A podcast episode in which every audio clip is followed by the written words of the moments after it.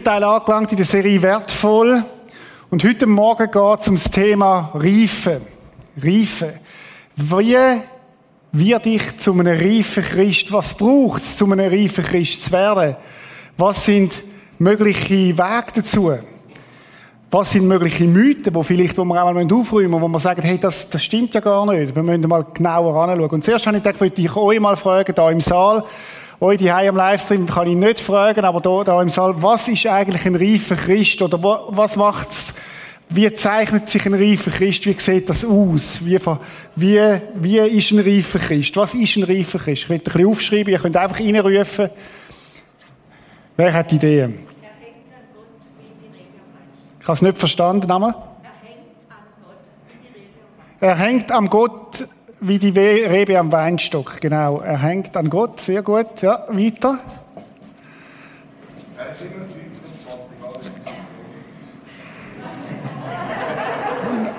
Also ihr sagt das, er ist immer tief entspannt, okay? Ich schreibe es einfach mal auf. Gut, weiter. Er bezieht alle in Entscheidungen. Er bezieht Gott in alle Entscheidungen. Mhm. Gott in Entscheidungen einbeziehen, genau. Mhm, weiter. Er schlaft im Sturm. Wie? Er schlaft im Sturm. Er schlaft im Sturm. Eieiei, sind hier hohe Ansprüche, okay, aber ich nehme es auf im Sturm. Ja? Er bleibt immer schön cool. er bleibt immer. Spannend, im ersten Gottesdienst sind ganz andere Sachen gekommen. Aber ist gut, weiter. demütig. Mhm. Er bleibt cool, demütig. Er kann Fehler zugeben.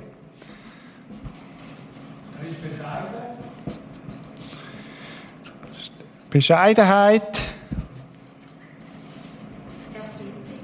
Wie? Er sündigt. Genau, weiter. Gut, er hängt an Gott, das haben wir da noch. Wäre noch eine Verstärkung, hebt an Gott fest. Er vertraut.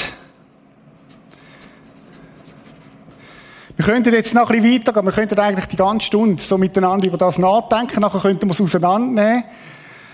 Es ist interessant, am Freitagabend habe ich den Input im Impact, jetzt sind andere Sachen gekommen.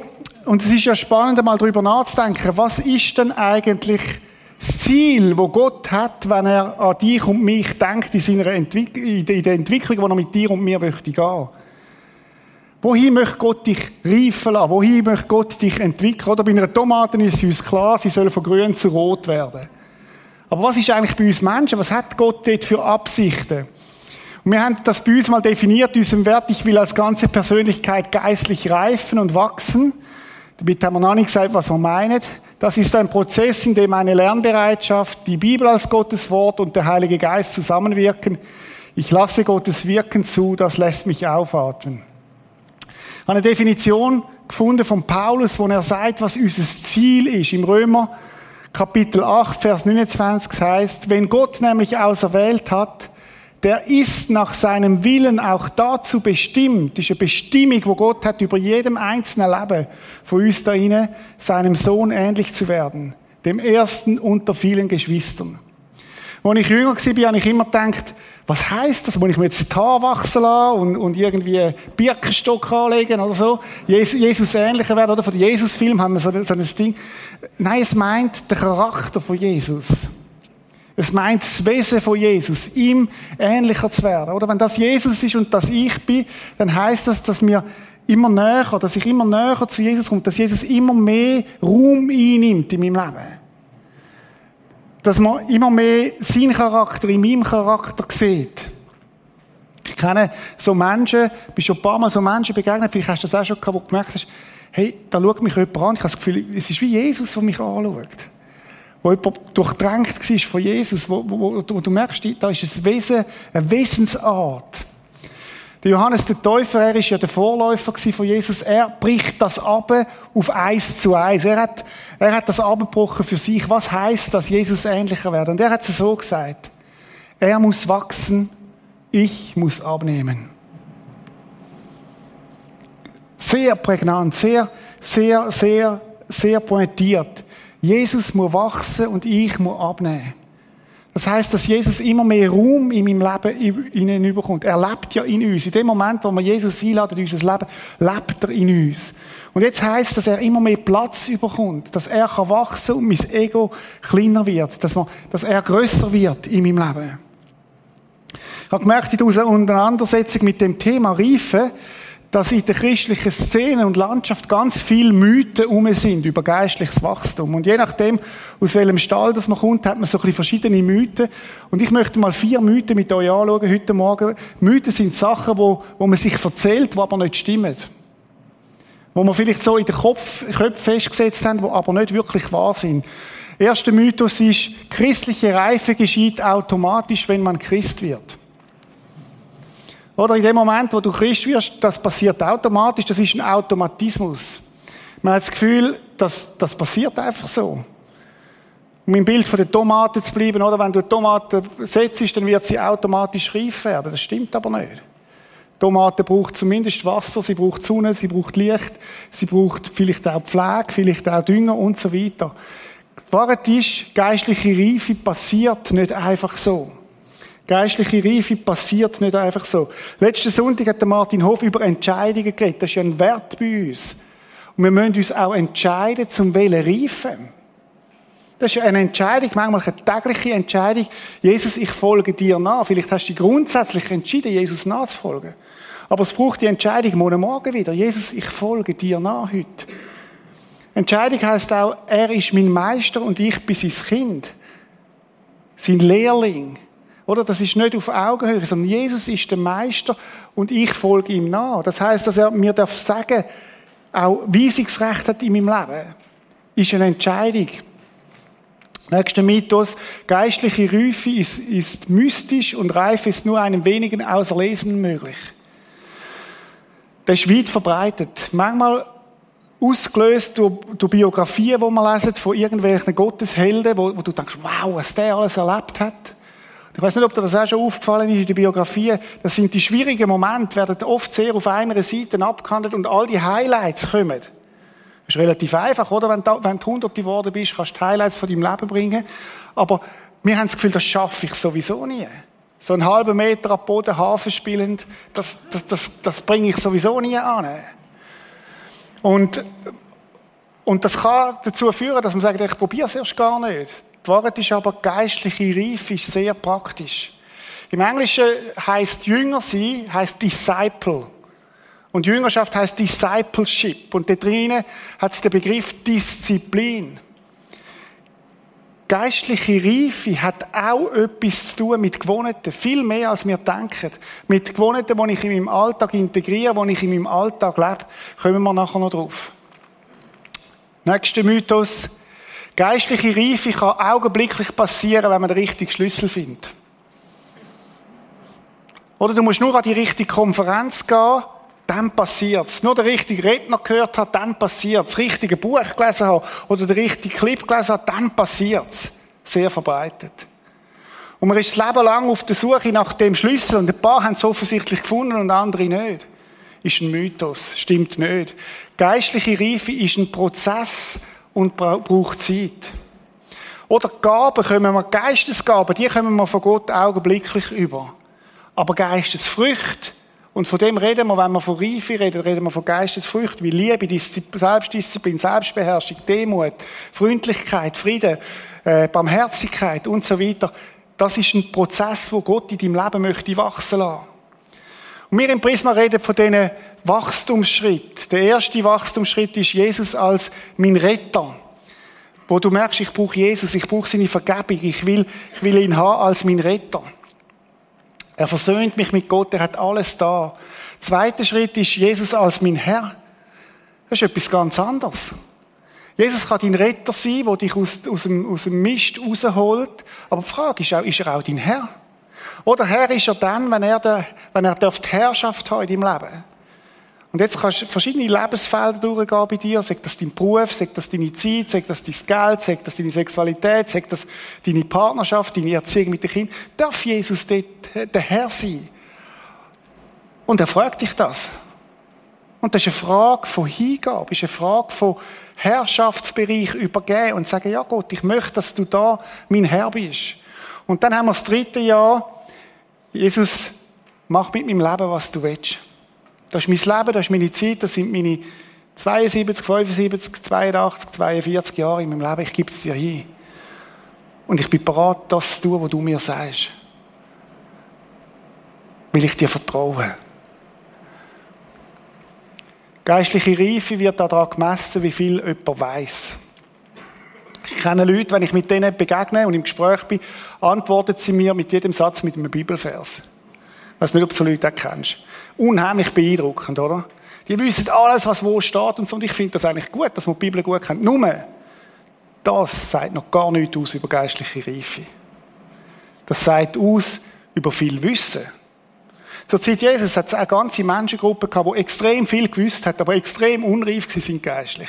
Das sind Pharisäer gewesen. Oder die haben alles gewusst, die haben jeden theologischen Kniff kennt, die haben alles bis ins Detail gewusst. Aber sie haben Früchte vom Geist ist ja oft der Mangel war. Sie haben keine Liebe keine Barmherzigkeit, keinen Frieden, keine Versöhnungsbereitschaft und so weiter. Und darum ist, ist das nicht das Kriterium für geistliche Reife. Das Kriterium ist ganz ein anderes. Geistliche Reife zeigt sich mehr durchs Verhalten als durch Glaubensgrundsätze. Paulus hat das ganze Kapitel dem gewidmet. Lesen mal wieder 1. Korinther 13, wo er sagt, hey, ihr könnt alles, alles wissen von der Welt, ihr könnt die ganze Welt gewinnen. Aber wenn euch die Liebe fehlt, ist alles umsonst. Wenn dir die Liebe fehlt, ist alles umsonst. Wenn die Charaktereigenschaften und die Reife nicht da ist, nützt alles nichts. Nützt alles nichts. Paulus sagt sogar, Erkenntnis ohne Anwendung bläht auf, macht stolz. Das heißt, es muss ins Leben hineingreifen, es muss, muss zu, einem, zu einem Lebensstil werden. Wie passiert denn Reife? Wie, wie, was kann ich tun? Oder wie passiert denn, wie wird ein Mensch zu einer reifen Persönlichkeit? Und das ist ein riesiges Thema. Ich möchte euch mitnehmen auf Oakland. Das ist die Harbour Bridge in Oakland. Das ist äh, Oakland City of Sail, wo man, wo Segeln eigentlich jeder Neuseeländer segelt. So ist es mir fast vorgekommen. Das ist einer meiner schönsten Tage in meinem Leben, 28. Dezember 2015. Wir dürfen mit unserer Familie dort sein, bei meinen Freunden auf Besuch in Neuseeland. Und ich bin eingeladen worden an so eine Segelregatta auf dem Schiedsrichterschiff. Und ihr müsst euch vorstellen, es hat Tage vorher geregnet und dann hat es aufgerissen und es war ein wunderbarer Tag gewesen. Das Meer hat glänzt und glitzert, äh, so wie man es gestern ein bisschen gesehen hat auf dem Zürichsee, wo wir am Zürichsee sind. Und ich habe erst mal so begriffen, dass Segeln, wie faszinierend da ist. Man muss euch vorstellen, da hat ein Schiff nach dem anderen und alle segeln, dann müssen schauen, dass sie nicht ineinander reinfahren und so weiter. Aber total faszinierend. Und, und in, in Auckland hat es immer Wind, immer guten Wind auch. Und ich darf auf dem Schiff, auf dem Schiedsrichterboot dabei sein und einfach die Segelregatta begleiten. Und es hat mich so fasziniert. Und es ist zum Bild geworden, wo wir heute nochmal aufnehmen wollen. Ich habe es am ersten Sonntag schon aufgenommen. Martin hat auch eine Segelgeschichte erzählt. Und ich möchte euch, mein Ziel von jetzt ist, dass ich euch ein Bild mitgeben kann über geistliche Reife.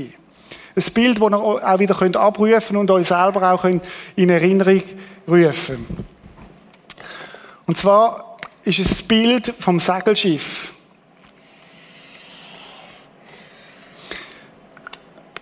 wo wir ähm, schon hatten. Und das erste von diesen fünf Sachen, die ich euch sagen will, ist, gründet sie in Jesus. Ich habe am ersten Sonntag dazu schon etwas gesagt und auch am Vertiefungsabend, ihr könnt den Clip dort anschauen, wo es darum geht, das ist so die Basis von allem, dass wir gegründet sind auf Jesus, unserem Schiffsrumpf. Und der hebt, egal wie es stürmt und macht, der sauft nicht ab. Egal, was passiert. Ein Vers dazu möchte ich bringen heute Morgen, der steht im 2. Timotheus 2,1 und der fasst das eigentlich zusammen. Du nun, mein Kind, werde stark in der Gnade, die für dich in der Gemeinschaft mit Christus Jesus zu finden ist. Stark werden in dieser Gnade heisst, mich total auf Jesus verlassen. Wissen, dass Jesus alles ist und dass Jesus trägt und dass Jesus, dass ich mich auf ihn kann total verlassen. Wir haben in dem Lied vorne gesungen, deine Gnade ist das Einzige, was mich motiviert zur Veränderung. Ist genauso in meinem Leben. Es gibt nichts anderes, was mich motiviert zur Veränderung, zur Reife, als Gnade von Jesus, der mich annimmt. Und das ist die Basis, wo wir gegründet sind drauf. Wissen, wer du bist in Christus. Deine Identität von Jesus her gesehen und nicht von deiner Performance oder von deinem Einkommen oder von deinem Besitz. Das ist die Basis. Und dann gibt es so Segel, wo man aufspannen können. Ich möchte zwei erwähnen. Es gibt natürlich mehr. Es gibt auch fünf Master. Ich will jetzt mal einen Zweimaster zeichnen da.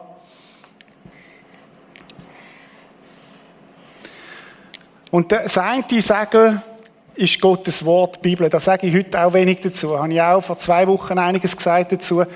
Wir werden nicht wachsen, wenn wir uns nicht nähren. Wir brauchen geistliche Nahrung. Wir brauchen Gottes Wort täglich. Das Kind muss essen, sonst wächst es nicht. Es braucht die, die, die Nahrung, damit du kannst leben kannst. Übrigens braucht es auch die Nahrung für die Orientierung in dieser Zeit, wo wir leben. Wir sind in einer verrückten Zeit. Und wo willst du dich orientieren, wenn du nicht Gottes Wort nicht kennst? Wo du weißt, was Sache ist, was Wahrheit ist. Gehen wir gerade zum nächsten. Das nächste ist Mitarbeit im Reich Gottes. Ist wie ein Segel, wo mich, wo mich, wo mir hilft, in meiner geistlichen Reife mich zu entwickeln. Ich glaube, es ist eines von diesen Segeln, wo mit das Potenzial hat, dass du, dass du wirklich kannst wachsen drin. Wenn wir in die Bibel hineinschauen, Mose, Josua, Gideon oder auch im Neuen Testament den Petrus und Jakobus, die sind gewachsen, weil Gott sie, weil sie angefangen haben mitschaffen im Reich Gottes und weil sie Gott die Situationen gestellt hat, wo sie challenged gewesen sind zum Wachsen. Oder wo Jesus zusammen ist mit diesen 10.000 Leuten und, und er predigt ihnen und es wird Abend und die Jünger haben langsam genug gehört und sie sagen, hey Jesus, die Leute haben Hunger, mach etwas. Dann macht Jesus eine Challenge, die er ihnen gibt. Und er sagt ihnen, hey, gebe dir ihnen zu essen.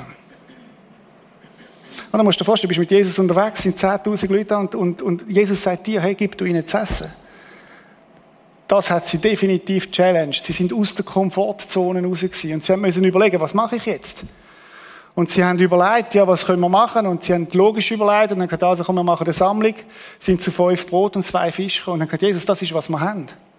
Und jetzt kommt die grosse Lernlektion, die grosse Reifungslektion. Sie haben das, was sie hatten, Jesus gegeben und Jesus hat es vermehrt. So dass jeder satt worden ist. Und schaut, das ist ein geistliches Prinzip. Wenn wir das geben, was wir haben, einsetzen für sein Reich, dann nimmt er es, zwei Fisch und fünf Brot und vermehrt es. Und du wirst geistlich wachsen im Vertrauen zu Jesus. Du wirst erleben, dass er dich entwickelt. Ich selber habe das so erlebt, dass ich äh, als Teenager, als ich zum Glauben gekommen bin, habe ich gemerkt, bei uns hat äh, in der Jungschar hat immer der Pastor die gemacht. Und ich habe gesagt, es kann doch nicht sein, dass das immer nur der macht, der das gelehrt hat. Ich will selber erleben, wie Jesus durch meine Andachten Menschen verändert. Und ich habe angefangen zu beten wie wild vor meinen Andachten, weil ich habe ja nicht viel können. Ich gesagt, Jesus, mach du etwas aus, ich will das erleben, was du tust. Und ich habe erlebt, mit 16, wie das erste Mal zwei Kinder zum Glauben an Jesus gekommen sind. Und das hat etwas zu tun, dass wir etwas riskieren mit den Gaben, die Gott uns gegeben hat. Und damit meine ich nicht nur mitschaffen in der Kirche, sondern ich meine, es geht viel weiter. Der Paulus sagt es so, so sind wir nun Botschafter für Christus. Und zwar so, dass Gott selbst durch uns ermahnt. So bitten wir nun stellvertretend für Christus, lasst euch versöhnen mit Gott. Ich habe vorhin von der Identität geredet. Deine erste Identität ist Kind von Gott sein. Und die zweite Identität ist, dass du ein Botschafter bist, eine Botschafterin an Christi Stadt. Das heißt, Morgen Morgen, an unseren Arbeitsplätzen, in den Büros, die in den Schulen, bist du gesetzt als eine Botschafterin, ein Botschafter an Christi Stadt. Und deine Botschaft ist, hey, lasst euch versöhnen mit Gott. So sieht uns Gott. Und das, das hat etwas zu tun mit aus der Komfortzone rausgehen. Manchmal braucht es das Reden, manchmal braucht es auch das Handeln vor allem und sie, aber dass wir ein Bild haben von dem, wo, ich, wo sagt, Gott, du möchtest mich entwickeln. Ich bin Botschafter morgen in meiner Klasse. Und weißt du, was das bewirkt in dem reifen Ding, wenn du mit dieser Haltung morgen arbeiten gehst und sagst, Jesus, das überfordert mich. Sagt Jesus, das ist gut. Dort, wo Überforderung ist, ist Platz für mich. Dort kann ich reinkommen. Dort kann ich, dir, kann ich dir Sachen geben, wo du wirst staunen. Gib mir deine fünf Brot und zwei Fisch und ich werde sie vermehren. Mitarbeit hat das extremes Potenzial, dass dein Schiff Fahrt aufnimmt, dass du kannst wachsen in der Reife.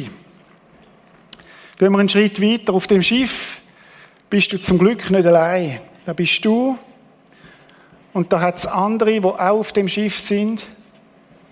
Und das ist ein weiterer, weiterer Punkt zum Wachsen. Wisst ihr, Gott hat uns gemacht wie Bananen. Wisst ihr warum? Weil Bananen nur in Studen wachsen. Die brauchen einander. Hast du noch nie gesehen, Bananen einzeln an einem Baum, sondern die wachsen alle miteinander. Und das ist ein geistliches Prinzip.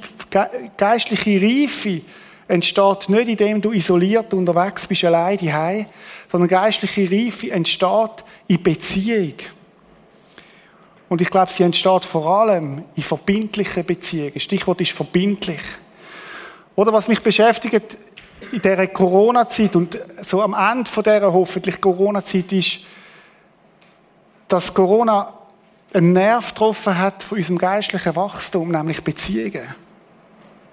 Gemeinschaft. Viele sind die geblieben. Wir haben das mit dem Livestream eingerichtet. Und das war auch okay. Gewesen.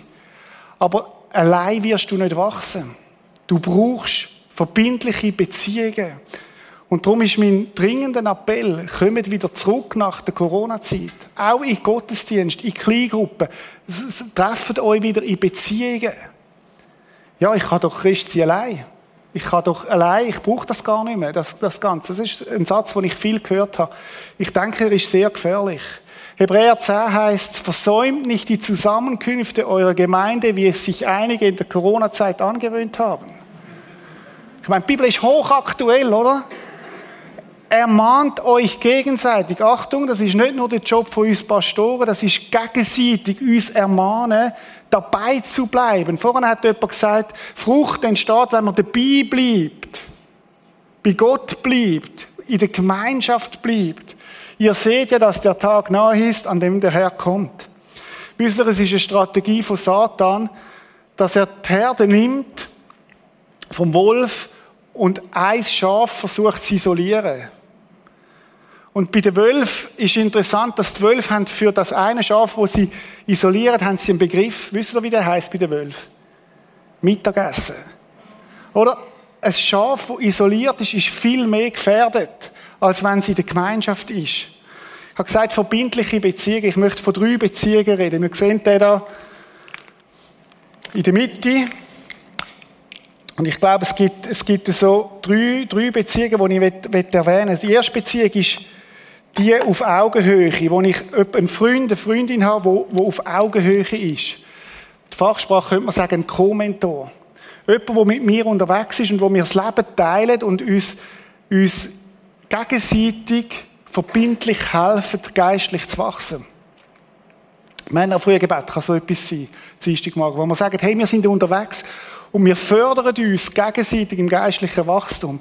Wir sind verbindlich, wir fragen uns ab auf Wachstumsthemen bist du unterwegs mit Jesus, wie könntest du das lösen und so weiter. Das ist die auf Augenhöhe. Dann gibt es die nach oben, wo du einen geistlichen Vater, eine geistliche Mutter, vielleicht einen Mentor oder einen Seelsorger oder einen Coach hast, wo du sagst, ich möchte in meinem Leben wachsen, indem ich jemanden habe, der ein bisschen voraus ist. Das ist wie bei den, bei den Sechstagerennen, die Töfffahrer, die vorausfahren und die Velorennfahrer direkt hinten im Windschatten können gehen. Das ist das Bild. Und ich bin immer wieder, ehrlich gesagt, ich bin immer wieder sehr erstaunt, wie wenig von uns einen geistlichen Mentor oder einen geistlichen Begleiter haben. Und ich frage mich, warum? Weil das ist ein Katalysator zu geistlichem Wachstum. Wie kommst du zu so einem? Indem du jemanden fragst. Ich kann dir höchstens Nein sagen. Aber das ist meine Verantwortung für geistliches Wachstum. Und dann gibt es noch die Beziehung nach oben wo ich mich bewusst in eine nächste Generation oder in Menschen, die jünger sind im Glauben, investieren und sagen, komm, ich möchte dein geistlicher Leiter sein, dein geistlicher Vater sein. Wie kann ich dich fördern? Bei den Kindern zum Beispiel. Wie stark ist das, wenn unsere Kinder Männer und Frauen haben, die sie aufschauen können, die außerhalb der Familie sind, wo sie lernen können, was es heißt, geistlich reife Christen zu sein. Beziehungen, absolut entscheidend. Und das Stichwort ist Verbindlichkeit. Ich rede nicht von diesen Grillparty-Beziehungen. Das, das ist alles auch schön. Und Fußballmatch schauen, das ist auch cool. Ich freue mich schon auf morgen Abend. Aber, aber ich rede nicht von dem, sondern ich rede von verbindlichen Beziehungen, wo du jemanden ansprichst und sagst, ich möchte geistlich wachsen. Und Leute, das hört im Fall nicht auf mit 30. Es hört auch nicht auf mit 60. Ich hoffe, dass wir das Leben lang auf dem Weg sind zu geistlicher Reife. Als nächstes schauen wir uns einen Clip an, wieder eine Geschichte, das mal von Manuel. Schaut doch mal rein.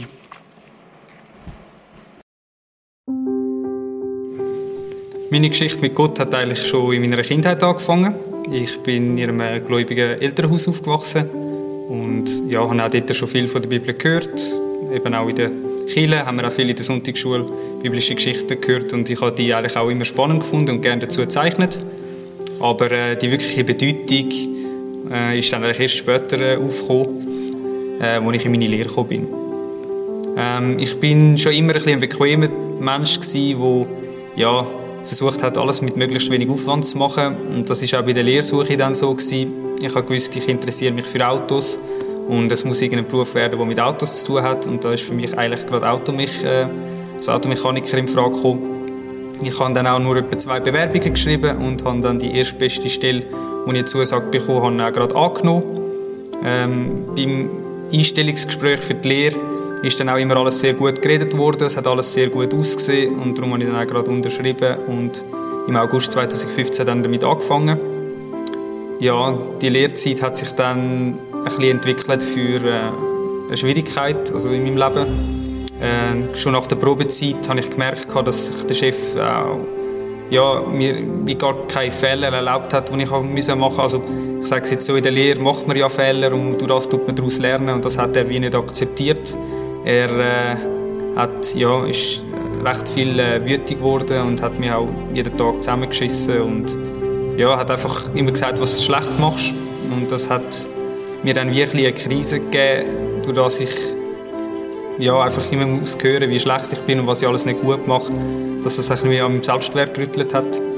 Ähm, durch das habe ich dann eigentlich auch ein bisschen mit Gott angefangen zu ringen, weil ich gefunden habe, ja Gott, wo hast du mich da hingeführt? Also ich habe ihm wie halt angefangen Vorwürfe zu machen und gefunden, hilf mir jetzt da raus. Ja, nach einem Jahr ist dann dazu gekommen, dass ich mir überlegt habe, ob ich die Lehre abbrechen soll, aber da ist dann natürlich auch viel Gegenwind von der Familie oder auch sonst vom Umfeld gekommen, die gesagt haben, nein, das und ziehe das durch, so schlimm ist das nicht. Es äh, ist halt einfach nur so, dass sich die Situation in der Lehre noch verschärft hat, wo mein Chef, der überzeugter Atheist war, ähm, erfahren hat, dass ich eigentlich auch gläubig bin und äh, ja, Jesus glaubt. Das hat nachher die Situation auch nicht viel einfacher gemacht, sondern eher noch schwieriger. Ja, in dieser Zeit habe ich einfach lernen, durchzuheben, durchzubeissen und ja, ich habe einfach viel zu Gott gebetet und einfach ihn angefleht und gesagt, hey, Hilf mir doch Gott, hilf mir jetzt in dieser Situation. Du kannst es doch besser machen, red doch zu dem Menschen oder versuch ihn doch zu verändern. Ich habe immer wieder auch versucht, ja, mit, mit meiner nächsten Liebe trotzdem ein Zeichen zu setzen oder versuchen, etwas zu verändern, was aber leider nicht viel genützt hat. Und durch das, am Ende von meiner Lehre, wo es ja, einfach die vier Jahre so durchgezogen ist, ähm, bin ich dann relativ enttäuscht von Gott und ja, habe mich wirklich von ihm abgewendet und gefunden, ich kann auch ohne dich gut leben. Und ja, das ist auch eine Zeit lang gut gegangen, bis ich einfach irgendwann mal an einen Punkt gekommen bin, wo ich gemerkt habe, irgendetwas fehlt mir. Es, ich habe so eine Lehre und ja, irgendwie brauche ich doch äh, eine Perspektive und ein Ziel. Ja, dann ist der Moment gekommen, wo auch meine Mutter dann gesagt hat, geh doch mal ins Prisma. Ich habe gehört, das ist eine gute Kille, dort hat es viele junge Leute, die ja, vielleicht auch in, in deinem Alter sind und vielleicht eben Ähnliches erlebt haben wie du. Und ich bin dort äh, dann relativ gut aufgenommen worden, was mich sehr gefreut hat. Und ich konnte mich auch dort können, ja, meine Sachen teilen, auch meine Erlebnisse. Und ich habe auch viel guten Zuspruch bekommen von Familie, von Freunden, dass ich dann ja auch Mut gefasst habe, um ja, eine Wendung zu machen in meinem Arbeitsleben. Ich arbeite jetzt seit einem Jahr im Verkauf, habe da eine Umschulung gemacht und es ist wirklich toll, wie ich jetzt den Segen von Gott erleben dass er ja, dass er mich da jeden Tag beschenkt. Ich habe jetzt einen coolen Job, der mir Spaß macht. Ich habe einen guten Chef, der ja, meine Arbeit sieht und mich wertschätzt. Und das bedeutet mir jeden Tag so viel. Und für das bin ich einfach wirklich dankbar. Das ist meine Geschichte mit Gott und auch du kannst ihn erleben. Wow, ist ja Manuel seine Geschichte. Ich weiß nicht, ob euch aufgefallen ist, dass der Manuel in einer schwierigen Phase einen reifen Schritt gemacht hat wo er Gott neu angefangen hat zu suchen, wo er Gott neu angefangen hat, wollen wissen, wie ist denn der Gott wirklich, wie meint das wirklich.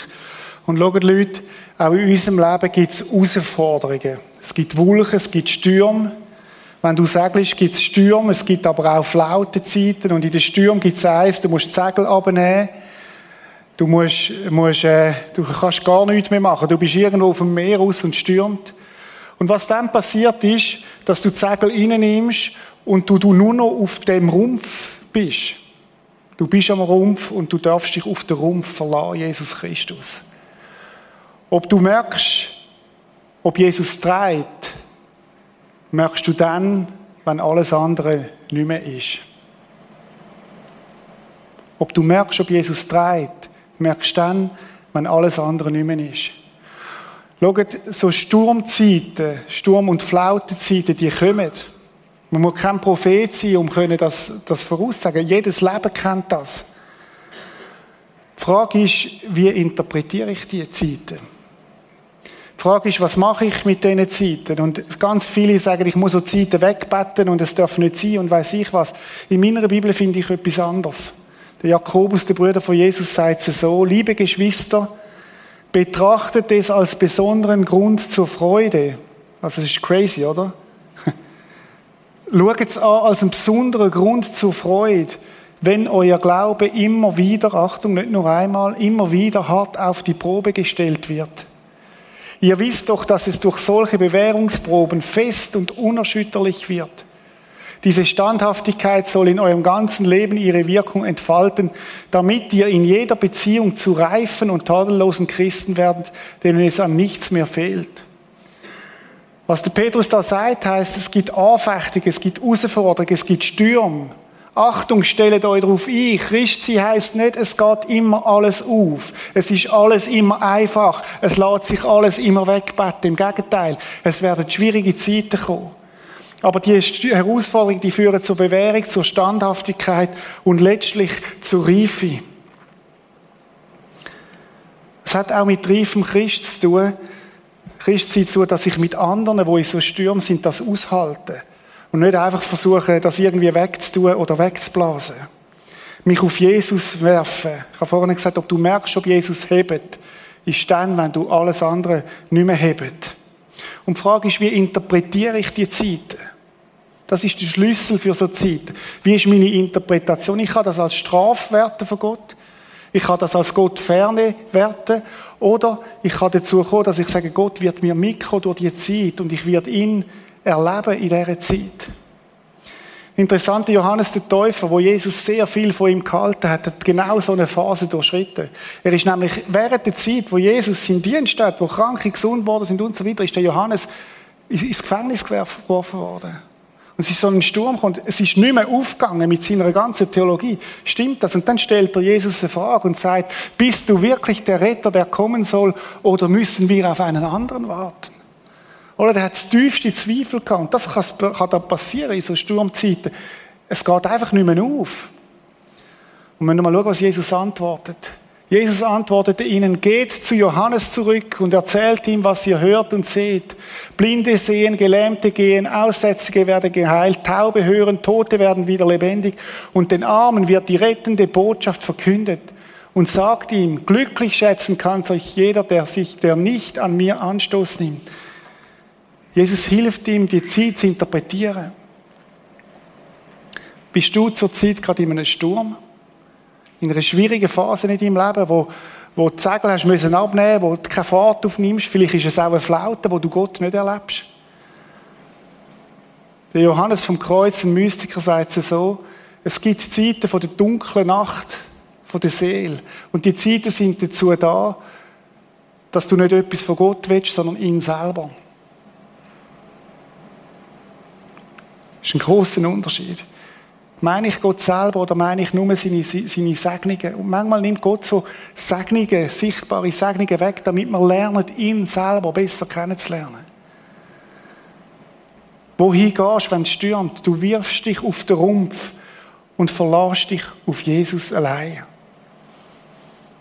Und vielleicht kannst du nicht einmal mehr beten, vielleicht kannst du nicht einmal mehr etwas bringen, du hast schon gar keine Kraft zum Segel aufziehen. Und Gnade wird lange. Das ist sehr stark in dieser Gnade. Das ist das, was Jesus meint. Wie interpretierst du die Zeiten, wo du drin bist? Ist es ein Trainingslager, wo du sagst, Gott, okay, es ist eklig, es ist unangenehm, aber ich werde dich besser kennenlernen? Oder, oder reibst du dich auf und sagst, es darf nicht sein und, und willst es möglichst weghaben? Riefs Christi heisst, ich gehe mit Leuten durch so Stürme und ich halte die Stürme aus. Ich bin übrigens auch kein Freund, der bei jeder Not gerade immer sagt, wir müssen es wegbeten. Könnte es sein, dass aus dieser Schwierigkeit eine Lektion drin ist, dass ich Jesus besser kennenlerne? Leute, ich weiß, von was ich rede, von, der, von, von meiner Erschöpfung im letzten Jahr. Ist nicht schön, ist nicht einfach. Aber ich habe Jesus noch einmal ganz anders kennengelernt, weil ich nur noch auf ihn geworfen war. Und das ist das Potenzial, wo so Zeiten haben und wo ich dich möchte einladen. Und das heißt auch Reife, heißt übrigens auch Reife gemeint sein. Dass wir mit Leuten das aushalten, durch das durchgehen. Etwas Entscheidendes fehlt noch auf dieser Zeichnung. Ich weiß nicht, ob ihr es gemerkt habt. Der Wind. Zeichnen mal so. Das Coole ist, bei, der, bei dem Ganzen, dass wir nicht Wind spielen müssen. Wind ist der Heilige Geist. Und der Heilige Geist möchte in uns die Reife bringen. Er möchte, er möchte mit uns zusammenarbeiten. Und er macht es auf ganz verschiedene Arten. Wir müssen nicht unten an die Segel anstehen und blasen und hoffen, wir nehmen den Fahrt auf geistlich. Unser Job ist, das Segel aufzuziehen. Unser Job ist, die Lektionen zu tun, die in unserer Hand liegen. Und dann in das Zusammenspiel hineinkommen mit dem Heiligen Geist. Ich möchte zusammenfassen. Vielleicht ist es dran, heute Morgen in das Boot einsteigen, wo Jesus Christus heißt und sagen, Jesus, ich möchte, dass du mein Boot bist. Ich möchte in dein Boot einsteigen. Vielleicht kennst du Jesus noch nicht persönlich, nur so vom Hören sagen, dann lade ich dich ein. Lade Jesus dich ein und sagt, komm auf das Boot, verlade dich auf mich, auf meine Vergebung, auf meine Versöhnung, auf meinen Frieden, auf meine Gnade. Möglicherweise könnte der Schritt für dich sein, dass du sagst, okay, ich habe verstanden, ich brauche die Nahrung, die Bibel.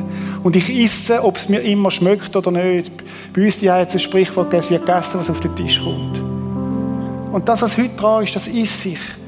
Und ich nähere mich davon. Vielleicht heisst es, Segel aufziehen, indem du sagst, Mitarbeit hey, ich habe zwar nur fünf Brot und zwei Fische, aber ich melde mich hinten nachher beim reinen Stickel und sage, ich will mich investieren in die nächste Generation und will schauen, wie Jesus mich, mich fördert in dem. Montagmorgen Botschaft an Christi Stadt, in deinem Büro, an deinem Arbeitsplatz, im Polizeiauto, wo auch immer du unterwegs bist. Also wenn du Polizist bist, ich hoffe, sonst musst du nicht ins Polizeiauto, aber auch der kannst Botschafter sein. Vielleicht ist es Beziehungen, wo du sagst, ich fange an, verbindliche Beziehungen leben. Ich suche mir jemanden, wo ich geistlich wachsen kann, einen geistlichen Vater, geistliche Mutter. Oder ich werde selber zu einem geistlichen Mentor für andere und ich will Verbindlichkeiten drin. Und dann der Sturm. Stürme kommen. Gestern Zürichsee hat man die wunderbaren Cumuluswolken gesehen. Sie sind mega schön, oder? Sie werden dann weniger schön, wenn sie zu Gewitter werden. Und dann die Zusage, dass Jesus dich durchbringt durch den Sturm und du wirst gestärkt und greift aus dem Sturm rausgehen. Wenn du nicht aus dem Boot raussteigst, sondern dich auf ihn stützt, auf ihn wirfst, weil er dich trägt. Und dann der Wind vom Heiligen Geist, wo wir dürfen einladen, dass er unser Boot zum, zum Fliegen, hätte ich fast gesagt, zum Fahrt aufnehmen hat, am Wind segeln durch den Heiligen Geist. Lass uns einen Moment still sein vor Jesus und ihn fragen, was hat er dir heute Morgen sagen Ich gehe davon aus, dass etwas drin war heute Morgen, wo du sollst festmachen jetzt, wo du sollst mitnehmen. Lass uns einen Moment still sein.